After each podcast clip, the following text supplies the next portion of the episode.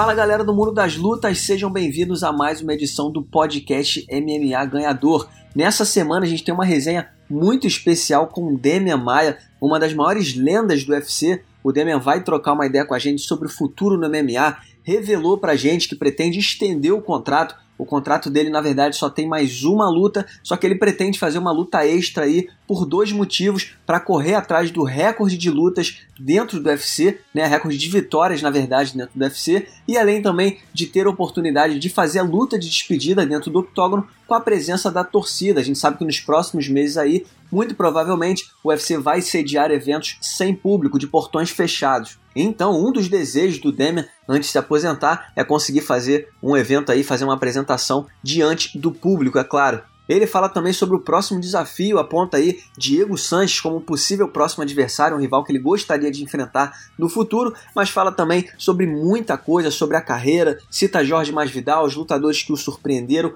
e muito mais. Tá muito legal essa resenha. Então, antes de vocês conferirem, eu lembro que você pode assinar o nosso podcast via iTunes, Android e Podflix e também pode e deve seguir a nossa playlist lá no Spotify.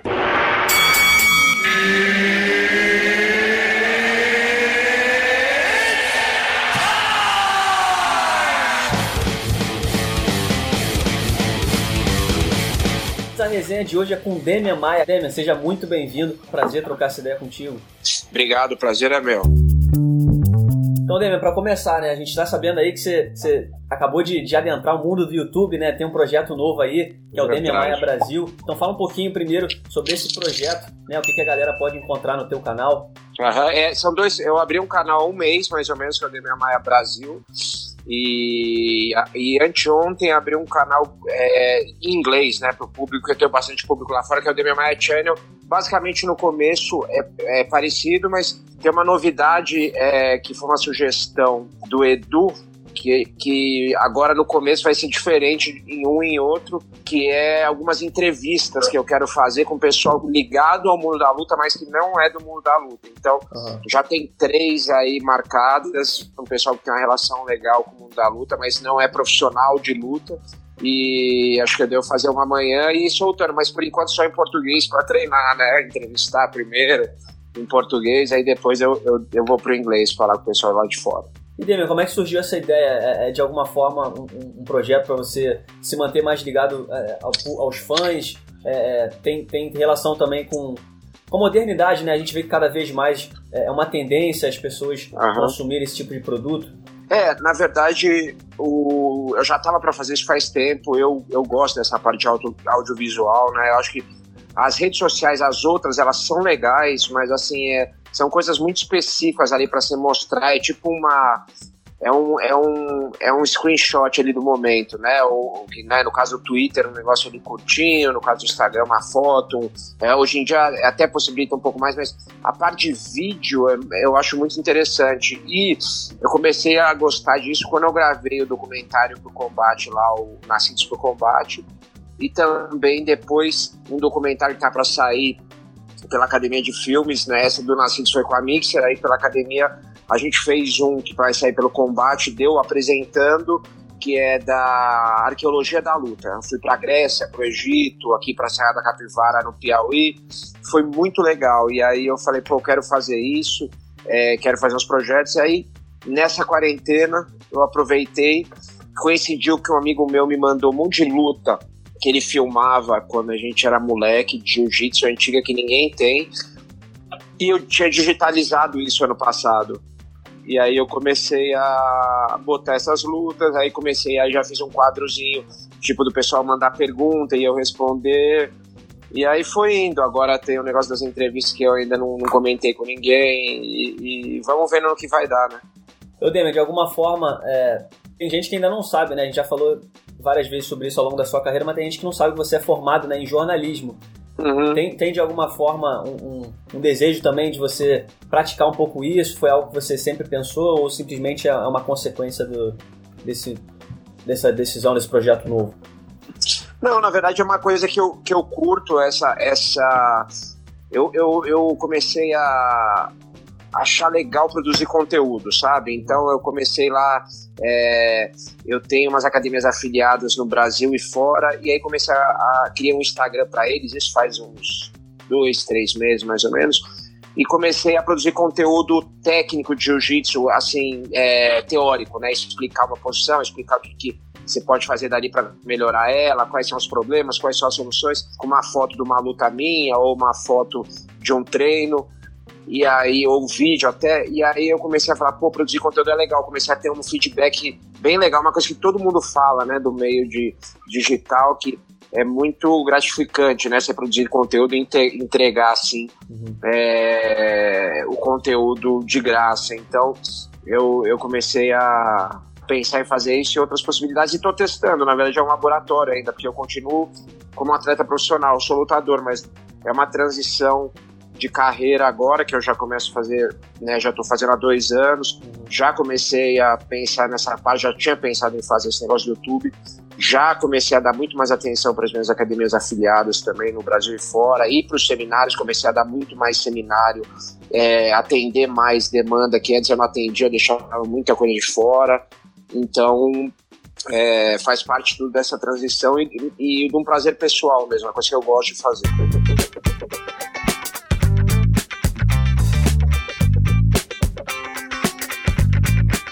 Legal, Demi. Agora, como é que tá sendo esse momento de quarentena para você, né? É, você tá conseguindo ficar recluso em casa? Tá saindo por algum motivo? É, é como é que tem sido esse momento para você? E, e, queria saber também se você tem algum tipo de estrutura. Como é que você tá treinando? Você tá se mantendo em atividade de alguma forma? Cara, é, graças a Deus, é, hoje eu sou privilegiado de poder ficar em casa, né? Porque é muito difícil essa situação. É, é, é, eu, eu sou a favor, né, de com certeza dessa quarentena que está tendo, porque cientificamente é mais correta a fazer, mas é muito fácil também eu falar do meu conforto, né? Hoje em dia que eu tenho uma condição boa e posso ficar aqui, isso vai impactar um pouco, mas não vai deixar, eu não vou deixar de ter comida semana que vem por causa disso, né? É, é para me alimentar e minha família. Então, é uma situação delicada. É, no meu caso, como eu posso ficar, e acho que todo mundo que pode ficar, inclusive muita gente que pode ficar, é, não está cumprindo isso, isso eu acho totalmente errado, acho que é, se você pode ficar, você tem que ficar, entendeu? É, virou uma briga muito política, né? É, tanto aqui quanto em outros países. E, e, então, como eu falava, como eu posso ficar, eu tô me virando aqui. Então eu tenho um tatamezinho aqui atrás de mim, vou até mostrar para você aqui, ó. Tá vendo aqui no deck? Boa, grande. É, tem mais placa até eu que não ter, então eu, eu brinco um pouquinho com as crianças aqui. Eu acabei de instalar um saco de pancada ali na, na garagem, então, por exemplo, hoje eu já fiz saco de pancada. É, eu posso, eu tenho alguns aparelhos de musculação aqui em casa, então eu consigo fazer peso todo dia. E eu tenho a sorte de morar num condomínio fechado, então eu consigo duas vezes por semana dar uma saidinha para correr e aí já volto, vou tomar banho direto e tal. Então não, não tem esse perigo, né? Porque uhum. quase não tem gente na rua. Mas é o que eu falei, é, é, esse privilégio que eu sei que eu tenho hoje em dia, que não é todo mundo que, que tem. E, mas quem tem, tem que, cara, tem que fazer o que tem que fazer, porque é, tem 300 cientistas e pesquisadores falando um negócio e dois falando o contrário, então, né, você tem que você tem que tem que ser humilde e, e, e ouvir. Eudêmio, você tem uma opinião formada em relação à, à, postura do UFC? A gente está vendo aí o, o, presidente do UFC, Dana White, é, insistindo em realizar eventos, diz que, é, o que tudo indica, vai, quer realizar um evento no dia 9 de maio aí. É, uhum. Claro, né, vai, vai investir bastante no, no, na segurança dos atletas e tudo mais, nos testes e tudo mais. Mas na sua opinião, você que é um cara experiente, já está bastante tempo no esporte, você, você entende o lado do UFC como empresa? Você acha que eles têm o direito de, de, de fazer isso? Ou você acha que talvez, até, até por seguir o exemplo né, da NBA, da NFL, talvez fosse o momento do UFC segurar a onda? Cara, é muito difícil. Até me perguntaram outro dia isso numa entrevista, eu dar uma opinião é, é, sobre isso sendo um atleta do evento, né? É, é, meio que um conflito de interesse eu falar isso e, e até é complicado, mas é, o que o, o, o eu te, tem dois pontos. O que o Dana falou, ele falou com a gente até esses dias a gente teve um, um meeting com ele, né? É, com os atletas todos, ele entrou para falar com a gente ao vivo. E ele falou para os atletas que não se sentirem à vontade, vai ser, vão ser eventos fechados em primeiro lugar. Então, é, não são abertos, né? Os atletas não são um grupo de risco. É, os, os, é, ele falou quem não se sentir à vontade de lutar não não não não vai ter problema nenhum é só quem tiver afim de lutar uhum. é, então assim estão tomando os cuidados necessários o problema que eu acho por exemplo no meu caso se eu quisesse lutar alguma coisa seria treino porque é muito difícil você conseguir treinar né com a, com a galera assim, não tem gente treinando, tem muito pouca gente que estaria disposta a ir treinar. Então é, é, é meio que um, um, uma situação de, de como, sei lá, difícil falar. Mas assim, você, é, você teria condição se o UFC te convocasse? Porque a gente sabe que tem a questão do visto, né? Tem lutadores que estão no Brasil que, tem, que precisariam renovar. O seu, qual é a hum. condição do teu visto hoje? Se o UFC te chamasse, você já teria. Não, é, é isso é uma coisa até para quem não, não, não é do meio, uma coisa que até eu demorei para entender logo que eu entrei no UFC. Uhum. Se você luta nos Estados Unidos, o que no caso de quando eu entrei no UFC lá em 2007, todas as lutas eram nos Estados Unidos, né? Questão de uma ou outra no Canadá ou na Inglaterra, mas é, antes do UFC expandir, você tem uma coisa que chama visto P1, que é o visto de trabalho, de performance, né? Que é o cara que é atleta, não sei o que. Esse visto, você tem uma petição desse visto. Então, geralmente, você recebe uma petição do, de um advogado americano lá que eles mandam por dois válida por dois anos. Você vai aqui no consulado, então, cara, eu lembro que teve ano que eu fui três vezes no consulado, sabe? Né? Tipo, os caras já me conhecem lá no consulado americano. Né? Nos últimos anos menos, porque ele teve mais voltar no Brasil tal, mas é, eu ia muito, o pessoal me conhecia. E aí você vai no consulado e faz essa petição. E está escrito dois anos na petição, mas isso que é a coisa engraçada. Mais aquele. A petição vale dois anos, mas aquele visto vale três meses se você sair dos Estados Unidos. Então, o que eu quero dizer? Se você, você pega aquele visto com a petição de dois anos, você entra nos Estados Unidos, você pode ficar até o fim da petição. Entendeu? Porque por mais que ele esteja lá três meses de validade, a petição é o que vale. Está uhum. escrito embaixo do visto. Se você sai e volta dentro de três meses, você pode usar o mesmo visto. Se você sai, que é o caso de todos os brasileiros, então você lutou lá. No caso, minha última luta com o visto americano foi com Anthony Morton, ano passado. Uhum. Eu fiz, eu tenho petição válida, mas o visto, depois de três meses, ele expira. Então, qualquer lutador, e geralmente você não luta dentro de três meses, qualquer lutador brasileiro que for lutar, se for Estados Unidos, né, no caso, acho que se for aquela ilha, aí eu não sei onde seria, mas se for Estados Unidos, vai ter que ir no consulado. Aí eu não sei como funciona, se os consulados estão abertos ou não, nem. Nem você tá falando isso agora, eu parei para pensar nisso agora, mas assim, é, a minha petição acredito que ainda tá válida, eu tenho que olhar no meu passaporte. Então teria que ir no consulado renovar, se fosse o caso. É, não, eu perguntei exatamente por isso, né? Porque a gente viu não só o José Aldo, como diversos brasileiros estavam escalados para esse UFC 250, eles teriam que renovar. Uhum. Só que como a embaixada uhum. americana está inoperante durante esse período, eles não tiveram como. Então, estão meio que off, né?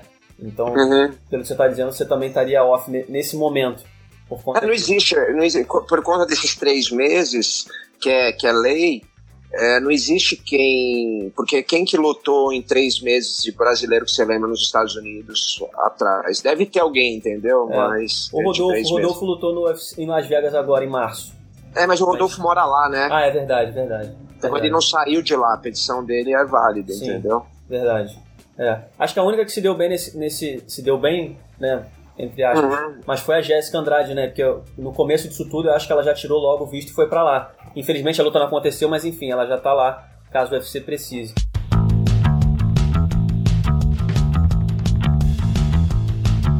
seguindo em frente, é, queria te perguntar da, da, sua última luta né, contra o Durinho no UFC Brasília. É claro que não foi o resultado esperado, mas passado esse tempo, qual que é a avaliação que você faz? Muita gente é, é tinha essa ansiedade, por dois caras muito bons de jiu-jitsu, a luta talvez se desenrola um pouco ali, mas acabou terminando em pé. Como é que você avalia a tua performance? O que, que você acha que deu errado ali? Cara, é, foi bem simples. A luta começou, eu me senti controlando muito bem a luta. É, ele tentou, acho que, dois chutes, eu bloqueei, saí. E estava me sentindo bem controlando a distância, entrei em queda, derrubei. É, aí eu não lembro se ele ficou em pé, eu derrubei de novo, ou fui para as costas, né? E aí eu cometi um erro. Eu, a hora que ele botou a mão no meu gancho para tirar o gancho, em vez de eu ir logo pro, pro, estrangulamento, eu quis controlar um pouco mais a posição e acabei perdendo a posição. A luta voltou em pé. E aí no único golpe da luta ele me acerta com aquele golpe que, que foi no, no único lugar que você não pode tomar, lá na ponta do queixo, né? E eu caí, acho que o juiz poderia ter interrompido um pouquinho depois, né? Você vê, você vê, por exemplo, a luta do Askren com o Lawler, o juiz segurou muito mais a interrupção, então eu acho que merecia ter, ter segurado um pouco mais. É, mas, mas é, cara, eu acho que foi foi um erro que eu cometi que eu paguei muito, muito alto preço. Eu dei um jab um pouquinho mais lento que o normal, parei um pouquinho ali. Talvez por eu estar controlando bem a distância, quando eu fui no jiu-jitsu eu não senti força dele, não senti nada nada diferente, nada absurdo, então eu acho que eu comecei a dar aquela relaxada num momento que ainda não era para relaxar. Tal, talvez seja isso, é, sei lá, é difícil de falar. Bem, esse UFC Brasília foi o primeiro evento, né, é, de portões fechados do UFC, exatamente porque estava no início disso tudo. É. Para você, que já está há tantos anos no esporte, foi, foi, foi uma experiência de alguma forma estranha? Você acha que influencia de alguma forma a performance dos atletas? Não necessariamente falando na, da sua experiência, mas uhum. você acha que realmente é uma experiência diferente a ponto de influenciar na performance? Eu acho que eu assim eu, eu achei que não, mas olhando para trás talvez seja isso que me fez dar uma relaxadinha, sabe? Uhum. Não sei. Pode ser que sim, pode ser que não, porque também se eu tivesse ganho eu poderia falar, não, foi bom que eu lutei mais relaxado, uhum. né? E, e, poderia ter lutado num estádio cheio de gente e, e ter tomado o mesmo golpe. Então é muito difícil falar, mas, mas talvez pode ser, deixa a gente um pouco mais relaxado numa luta que não dá para ficar tão relaxado. E Demian, você já, pelo que você já falou durante essa entrevista, já meio que, que, que dá a entender que seus planos seguem os mesmos. Mas a, a, pergunta é, de alguma forma esse resultado, essa derrota contra o Durinho mudou tua percepção de futuro ou de fato a sua próxima luta vai ser a última luta do seu contrato? Mudou um pouco. Minha vontade talvez seja fazer mais essa luta e mais uma. essa próxima e mais uma. Mas também se for a última não tem problema nenhum. É, eu tô eu tô bem tranquilo quanto a isso. Acho que eu cumpri meu papel e, e e estou feliz com, com o que eu fiz esses anos todos. E tem esses novos projetos agora pela frente, né, de, de divulgação, não só do jiu-jitsu, mas esse canal eu quero fazer também mais, mais coisas, ser uma coisa mais ampla de viagem, né, eu viajo muito para seminários, essas coisas, aproveitar essas viagens, trazer coisas interessantes para o pessoal, então tem muitos projetos, né, a academia, minha academia aqui em São Paulo, a parte de, de afiliados e seminários, é, tem muita coisa legal para fazer, que dentro do UFC é muito difícil você se programar. Uhum. Mas, cara, eu gosto muito de lutar, né? E, e, essa luta seria, uma, seria mais uma luta extra, né? Porque você ainda tem uma no contrato. Isso, essa, exato. Essa última luta extra, é, é, qual seria a motivação especial? Tem um motivo especial? Seria, é, dentro da sua cabeça, uma luta, sei lá, uma luta de despedida ou algum, alguma coisa que você ainda queira alcançar que você com uma luta você não, talvez não, não teria? É o que exatamente? É, é exatamente. Talvez esse virar o, o, o, lutador com o maior número de vitórias, né? Porque eu tô uma atrás do Cerrone. Uhum. Então eu sei que se eu ganhar mais uma, eu empato com ele. Mas se eu ganhar duas, eu posso passar. Isso seria uma, uma coisa que me faz pensar nessa possibilidade. Se ele não ganhar, né? Porque tem também ainda tem esse, essa situação. E é um cara chato também, né? Que todo fim de semana o cara tá lutando, né? Tá toda hora lutando, é verdade. E Demian, é, a gente viu também, você já chegou a sugerir algumas vezes o nome do Diego Sanches, né? Por que, por que, que te interessa tanto uma luta com ele? Que que cara, ele, ele, ele que me pediu há um, ano atrás, mais ou menos, e, e inclusive a gente fala no Instagram faz anteontem.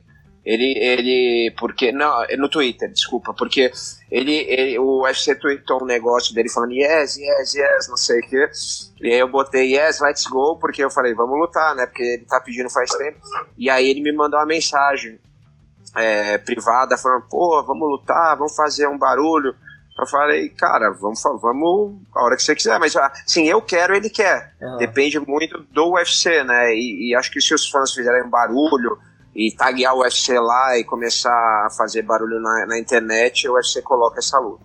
Mas é pelo simples fato de serem dois caras que querem se enfrentar ou, ou existe algum tipo de admiração ou, ou, alguma coisa, casamento de estilo que, que te atrai nessa, nessa luta? Não, é, cara, um, uma luta que ele me pediu já faz tempo que eu quero fazer essa luta. É uma luta interessante, é um cara que a gente já lutou em CAD juntos, é, quando eu ganhei do Sony ele lutou também.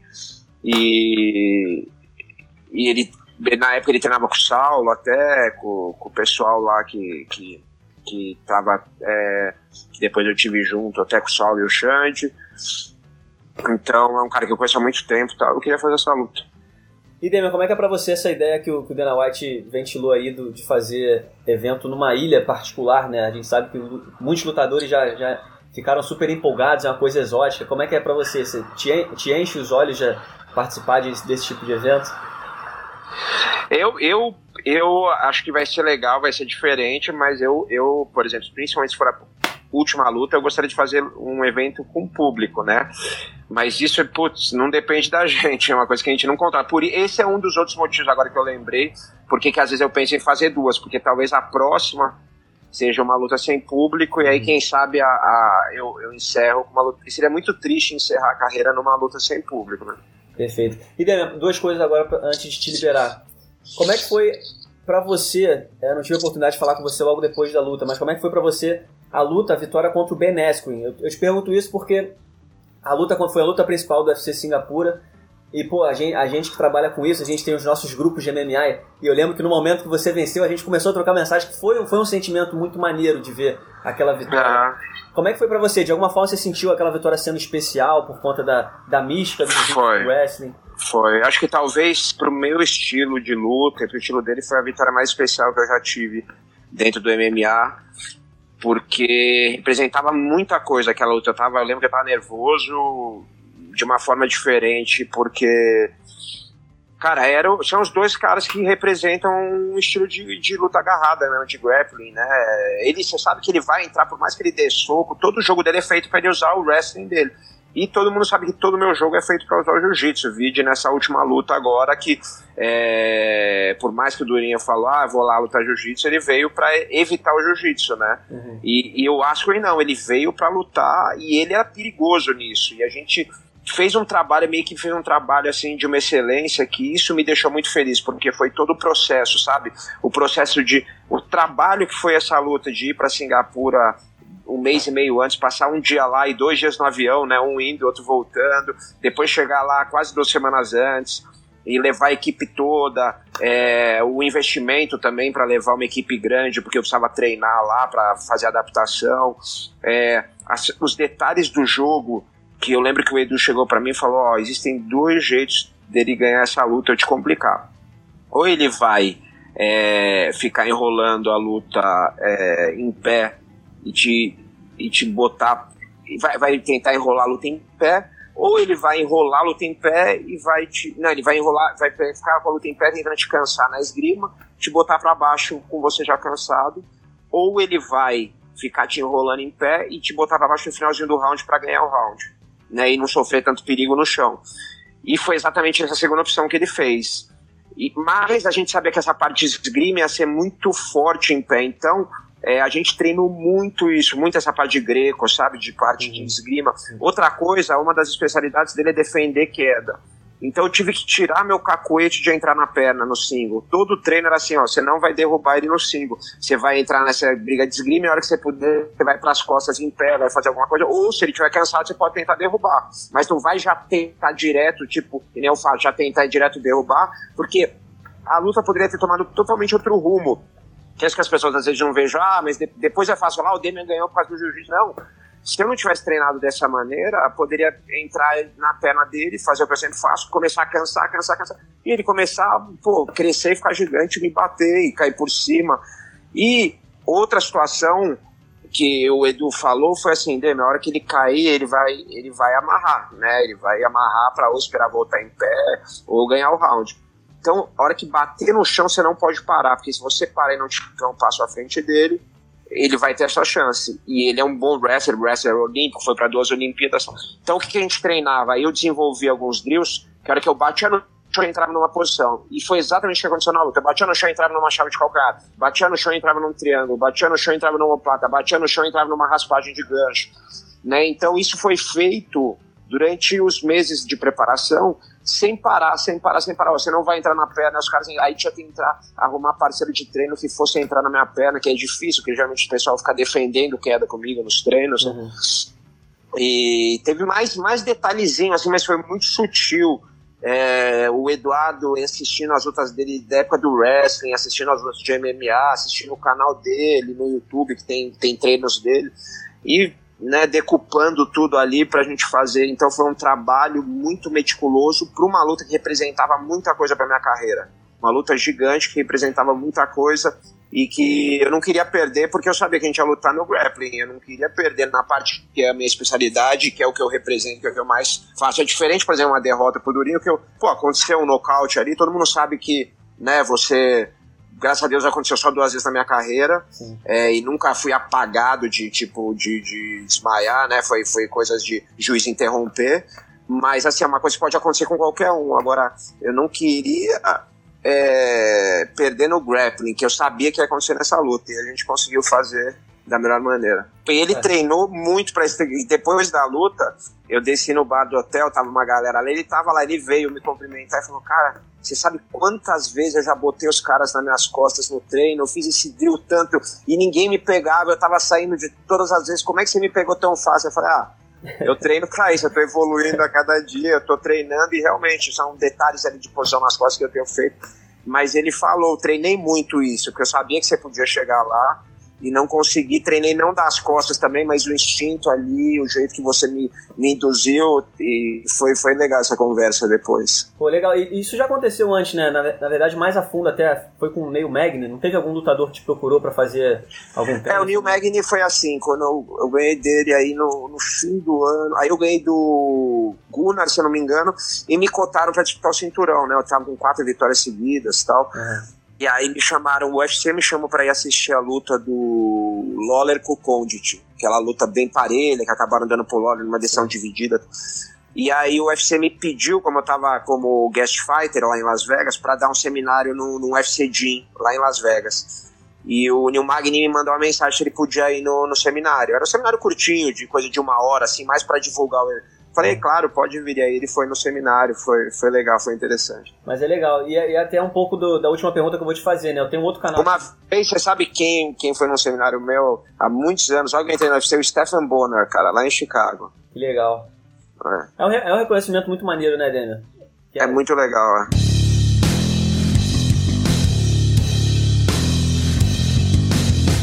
Que até que eu te perguntar, nesse outro canal que eu tenho aqui no YouTube, chamado MMA no Ponto, a gente, a gente costuma fazer listas, né? Top 10 e tudo mais. E essa ah. semana a gente subiu uma lista lá de top 10 lutadores gente boa. Qual que é a lista? Uhum. São lutadores que fogem daquele estereótipo intimidador uhum. e estão sempre com um sorriso no rosto, é, esbanjando simpatia, gentileza. E você, obviamente, está no topo dessa lista, junto com Cigano e, e outros caras que também Obrigado. Têm, esse, têm esse perfil. Legal.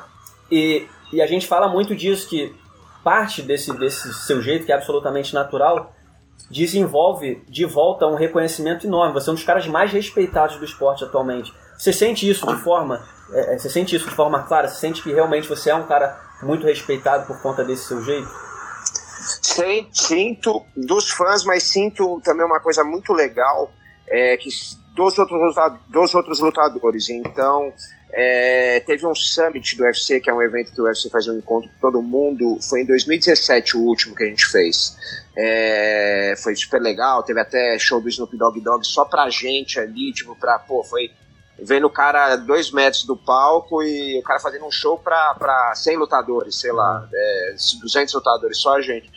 E eu, eu fiquei muito feliz porque por eu ser um especialista, acho que por dois motivos. Um, eu sou um especialista, então o pessoal me respeita muito, porque muita gente fala, pô, eu posso até é, conseguir me dar melhor no MMA, mas a especialidade do jiu-jitsu, eu sei que o Demian, pô, tem muito para mostrar e para ensinar para qualquer um, mesmo para os campeões. Então acho que muita gente respeita por isso os lutadores. E outra por, por eu me dar bem com todo mundo, ser respeitoso com todo mundo. E eu, eu lembro que nessa nesse summit, muitos lutadores vinham pedir para tirar foto comigo, né? Colegas de trabalho e, uhum. e, e, conversar e falar que eram fãs. E isso foi muito gratificante, porque uma coisa é o fã, que já é fã, mas outra coisa é você ver um colega de trabalho seu sendo seu fã. Eu lembro que uma vez é, teve uma história que o, o Alex Atala, que é um, um aluno meu lá na academia, é, ele tava para ganhar, ele tinha sido o quarto restaurante dele do mundo e tava e o outro ano todo mundo contava para ele ser o número um do mundo, o Dom, né? E aí ele não ganhou e acho que ainda caiu uma posição ou duas, sei lá, e ele ficou chateado porque, cara, todo mundo falava que ele ia ser. Só que logo depois ele teve uma outra votação que tem essa validade, mas não é, não são os, os, os críticos que elegem, mas são é, os próprios chefes e aí os próprios chefes elegeram ele como o número, número um do mundo. E isso, até conversei com ele, eu falei, cara, acho que isso tem muito mais valor, né? Porque são seus colegas te elegendo e te, te, e te, te levantando, não, não os críticos, mas as pessoas que vivem o que você vive estão dentro ali com você. Então, quando eu tive essa receptividade no Summit, isso foi uma coisa que mexeu bastante comigo. Teve ao longo desse tempo algum lutador, lutador ou não, algum cara que, que demonstrou reconhecimento ou respeito por você, que te surpreendeu, que você pensou assim, pô, não fazia ideia que esse cara, pô, é, me respeitava, gostava do meu trabalho? Cara, teve depois de luta, assim, por exemplo, uma luta que, que era um cara que é bem, bem agressivo e tal, e depois da luta, cara, me surpreendeu o jeito dele, como o cara foi educado, como o cara foi gente boa comigo que é o Jorge Masvidal, tá ligado? Que a gente lutou e eu ganhei. Depois da luta, fui conversar com ele, falei lá em Portunhol, né? Que ele é, que ele é, assim, ele é cubano, descendente é. cubano. E aí, cara, ele, ele pô, agradeceu a luta, falou Deus te abençoe, que tudo dê certo na sua carreira e, e senti sinceridade, uma coisa da boca para fora, sabe? Então, isso foi uma surpresa pela, pelo nível de sinceridade dele e de um cara que é um cara que é um cara casca grossa e pô, que eu respeito, é muito casca grossa e independente dele falar ou não, é um cara que, cara, que tem que respeitar, não tem, não tem parada. Acho que até em alguns pontos ele mostra que, cara, que ele é aquele lutador da moda antiga, o cara falou dele lá, ele vai, e, ah, é, então vamos sair na mão aqui, lá no. Entendeu? Também tem seu valor isso. Não é só ser gente boa, mas que nem uma vez o cara mexeu com ele, ele foi lá e saiu na porrada com o cara, porque o cara é lutador também, né? Ele tem, tem a veia dele de lutador e ele tá se mexendo ali com outro lutador, então nada de errado, os caras que se resolvam lá, é a consequência de quem mexeu com ele. Se eu não me engano, se eu não me engano, você foi a última derrota dele, né? Ou você ou o Stephen Thompson. De alguma forma te surpreende ver onde ele tá agora, né? Teve aí esse BMF. Cara, eu fico eu fico feliz de dele ter é, se levantado tanto na carreira. Ele é um cara puta, que merece, é um cara merece duríssimo. Fico, fico, fico feliz.